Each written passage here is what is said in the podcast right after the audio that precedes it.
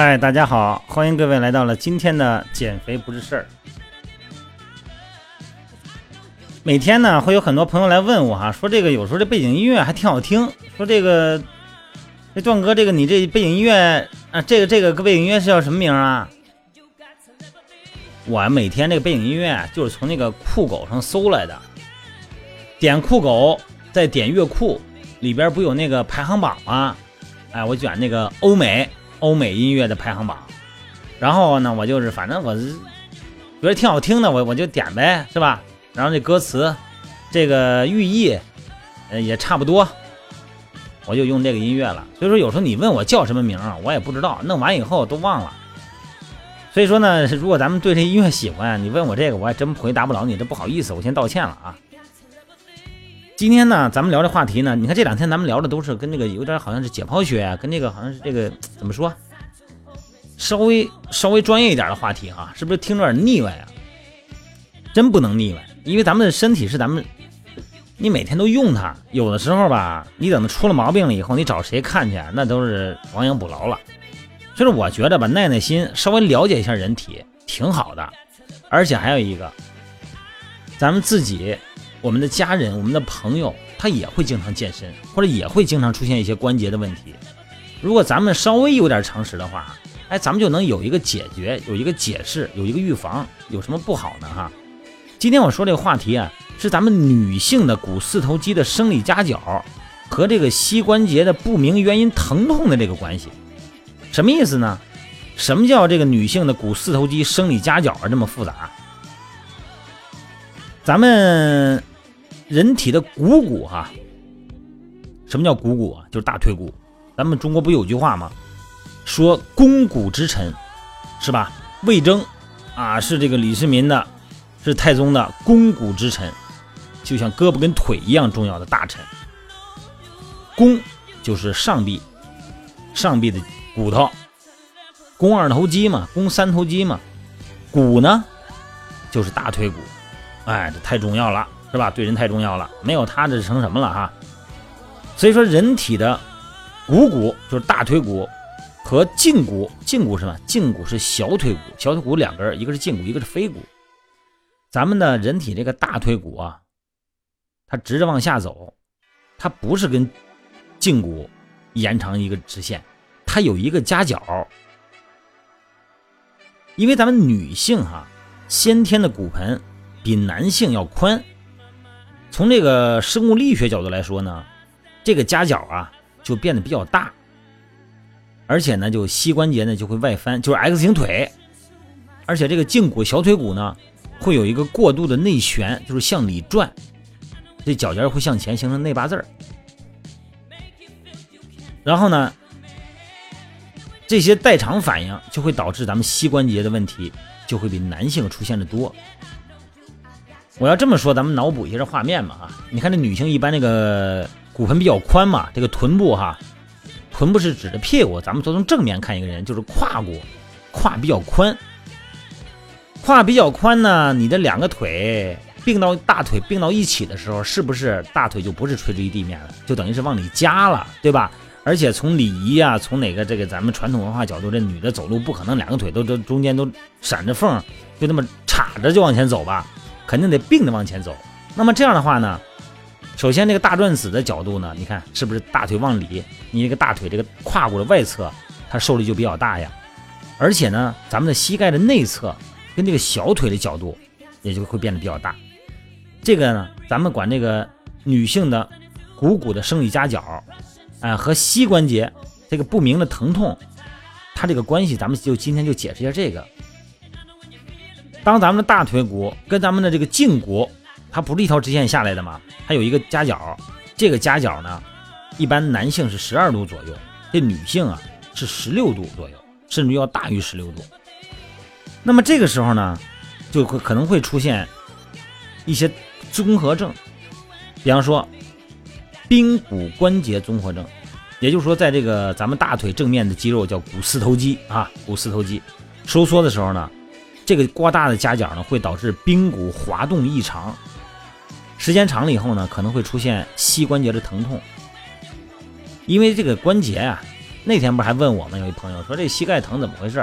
是不是骨头出现问题了？我说不一定，因为你髌骨啊，它受周边的韧带和肌肉拉着，它会好受好几个方向的力。如果这几个力呢相等呢，它就在中间，在它的生理位置；如果不相等呢，就拉变形了。拉到另外一个位置的时候，在运动、在蹲或者走路，就可能会出现疼痛。另外一个呢，会出现这个髌骨的软化症。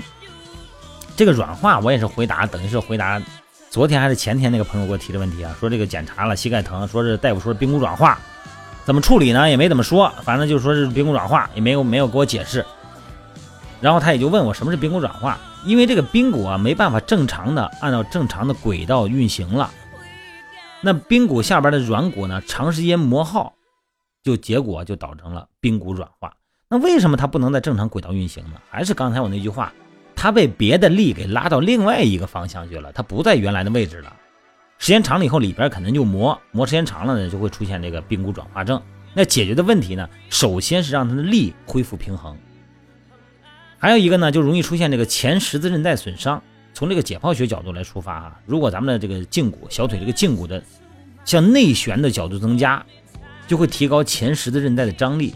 所以说呢，很多研究都指出来了，女性的这个运动员，尤其是啊，她老跑嘛，尤其是从事跳跃运动的这个着地这一瞬间，这个髋关节就是大腿根儿哈，这个髋关节和这个膝关节的弯曲的角度平均都比男性小，这就提高了前十字韧带的负担。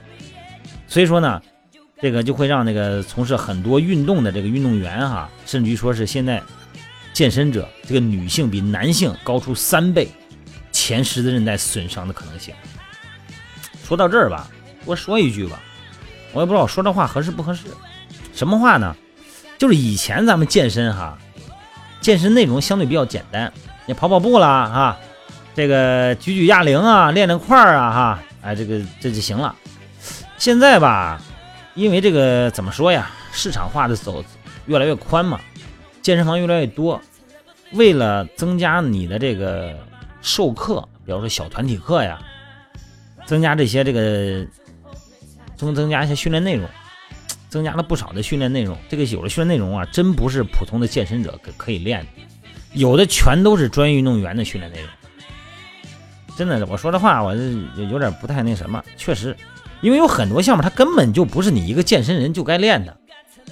运动员是什么概念？运动员是从小当柔韧度、当骨骼形态是一个正常状态下的时候就开始运动。那么随着运动时间延长呢，他的骨头的密度、韧带的力量、肌肉力量都非常大，他们能够适应一些高强度的哈那种跳跃的冲击的这种运动项目。但是你一个健身者，前二十年都不运动的人，现在一流行健身了，你上健身房了。直接就玩 cos fight，又是这个高强度的一些训练，看上去挺酷的哈。然后加上一些明星做一些引导，好像很酷哈。整个的流汗、马甲线，哇，这个翘臀，这关节受得了吗？我真是，我要不说现在运动损伤要比以前高很多，真的就是有点这个，我不说了，这话题不说了，反正是我是不太赞同。啊，咱们接着说预防和治疗吧。首先，肌肉的伸展活动啊，这个运动前后一定要充分拉伸股四头肌，大腿正面、大腿后面、大腿侧面。大腿侧面上面就阔筋膜张肌、髂胫束。大腿内侧还有就是小腿肌群，小腿前头，哎，咱们那天聊的这个胫骨前肌，小腿后头啊，小腿三头肌，还有负责咱们脚踝旋转的这些肌肉。维持这些肌肉的延展性，在每组之间都要做充分拉伸，就可能有效的避免膝关节活动的时候那种紧绷和不稳定的现象。第二个呢，就是肌肌力啊，就是肌肉力量的强化。这个股内侧肌呢，哎，咱就别说那么复杂绕口了，咱就说这个肌肉围绕着关节的肌肉呢，关节的功能呢就是灵活加稳定。灵活加稳定谁负责啊？是就是关节周边的肌肉负责。运动前呢，减少前十字韧带的负担，可以降低伤害的风险。训练的方式呢，就是实行这个相关的闭锁式运动。呃，怎么说呢？这个训练模式具体怎么做，咱们再说哈。也就是说呢，这个肌肉需要强化，但是在强化之前，你一定要学会自我评估。你说没关系，我有私人教练。哎呀，那个，反正我觉得还是自己明白的好啊。这个膝盖怎么评估啊？我今天再说一遍，我之前我之前说过一次，我再说一遍。首先，你这两条腿放松，这个评估你自己评估不了啊，让别人给你弄，让家里人给你做。首先呢，你的腿放松伸直，脚尖向上，你最好是躺着。让你这个腿的肌肉啊完全处于放松状态，那么这个时候，手里拿一根笔，就那个线号笔啊，就那个白板笔，拿那黑色的白板笔，做个记号。首先，你把这个髌骨，就这个膝盖啊，沿这个膝盖骨的这个外沿画一个圈儿，先确定你这个髌骨的位置。然后呢，让你这个给你测试的这个人啊，家人或者朋友哈，两个手。两个手的拇指和食指，就等于是四个手指头呗。哎，把这个髌盖、髌骨啊稳定住，轻轻的站在你的腿的侧面啊，向上推，向下推，感觉感觉上下这两个力哪个紧哪个松，然后用这个白板笔呢，黑色的白板笔你做个记号，你把紧的那个画个记号，点个点儿也行，啊，画个箭头也行。这是沿着这个大腿跟脚尖这个方向哈，然后呢，再朝左右方向，就是这个腿的内侧、外侧方向这两个方向再推，向前推一推，向里推一推，向外推一推，看看这两个力张力哪个紧哪个松，把那个紧的做个记号。这等于是四个方向了吧？还不够，还有支持带呢，还有髂胫束呢，也就是说呢。它会从八个方向，你在这个十字上，这不是有出了个十字了吗？再画两两道，从八个方向上就成了一个米字，对吧？成了一个米字，然后你从八个方向上去推这个膝盖，找出这个力的不同来，把这几个紧的地方你把它标出来，标出来以后，这几个点实际上就已经改变了你膝盖的方向了。这个膝盖啊，髌骨就跟骑自行车一样。凡是骑过自行车的朋友都知道，这个车把是越松，越灵活越好骑。这个车把要是紧的、肉的，你根本骑不了自行车，这自行车就不听你的了。这髌骨是一个道理。你找出这个松紧的位置来以后呢，你就可以把那个紧的方向呢，沿着紧的那个放射状那个方向的那个那块肌肉往上推，把这个一个手呢，把这个髌骨啊，这个玻璃盖啊、膝盖啊稳定住。另一个手呢，就朝那个紧的方向去推，啊，用手掌去推，推个十下左右，然后呢，再放松一下表皮的筋膜。具体这个动作呢，我在微信平台上也有一期哈，我也做了，就这个做一个膝关节康复一个动作，当时给一个运动员做了一个康复。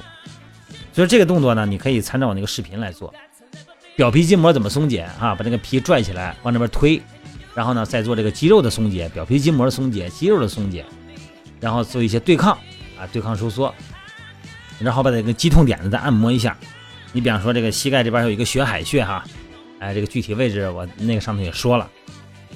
所以说呢，把这些做完以后呢，你就你就再去调整，你就再去用手再试一次，你就发现这个紧的地方它不紧了，两边张力一样了。那么这个时候呢，你的膝盖这个膝盖骨啊、髌骨啊，实际上就回到了它原来的轨道上来了。那这个时候你再做下蹲。再做跑什么的弯曲，它就不疼了。那这个东西你学会自己做，很简单。你学会了很简单，你别犯懒。学会以后呢，你就可以保证你每次运动都是安全的。你学会了松和紧的判断了以后，你就解决松紧呗。所以说最难的是什么？最难的不是解决问题，最难的是判断问题。你把这问题判断完了以后，就是用物理的方式，就直接把那个缩短的肌肉拉长就可以了。别管是你用泡沫轴还是用手法，都是一样道理。关键是你明白这个道理就好办。你像咱们现在这个健身热都已经成风了哈，每天好像说这就是这就是时髦，这是时尚。我要不这么走，我就老了，我就跟得上这班车跟不上了。那这个时候，往往你真的忽略的就是运动前的评估这个环节。你不知道你该不该做，而且你也不知道你现在问题出现在哪儿。所以说，我说的这个膝盖这个事儿，因为咱们经常跑步的人多嘛，你自己去练一练不难哈。好吧，今天咱们唠叨时间也不短了哈。具体你要有什么问题呢？你就把你给我增加我加我的微信号，或者加在微信平台都可以哈。微信平台就是那个汉语拼的全拼，呃，锻炼减肥吧。我的微信号呢就是手机号幺三六零幺三五二九幺零，你加我微信，有什么具体问题呢？咱们可以单聊，好吧？就不耽误大家时间了啊。好了，各位，今天就到这儿了，拜拜。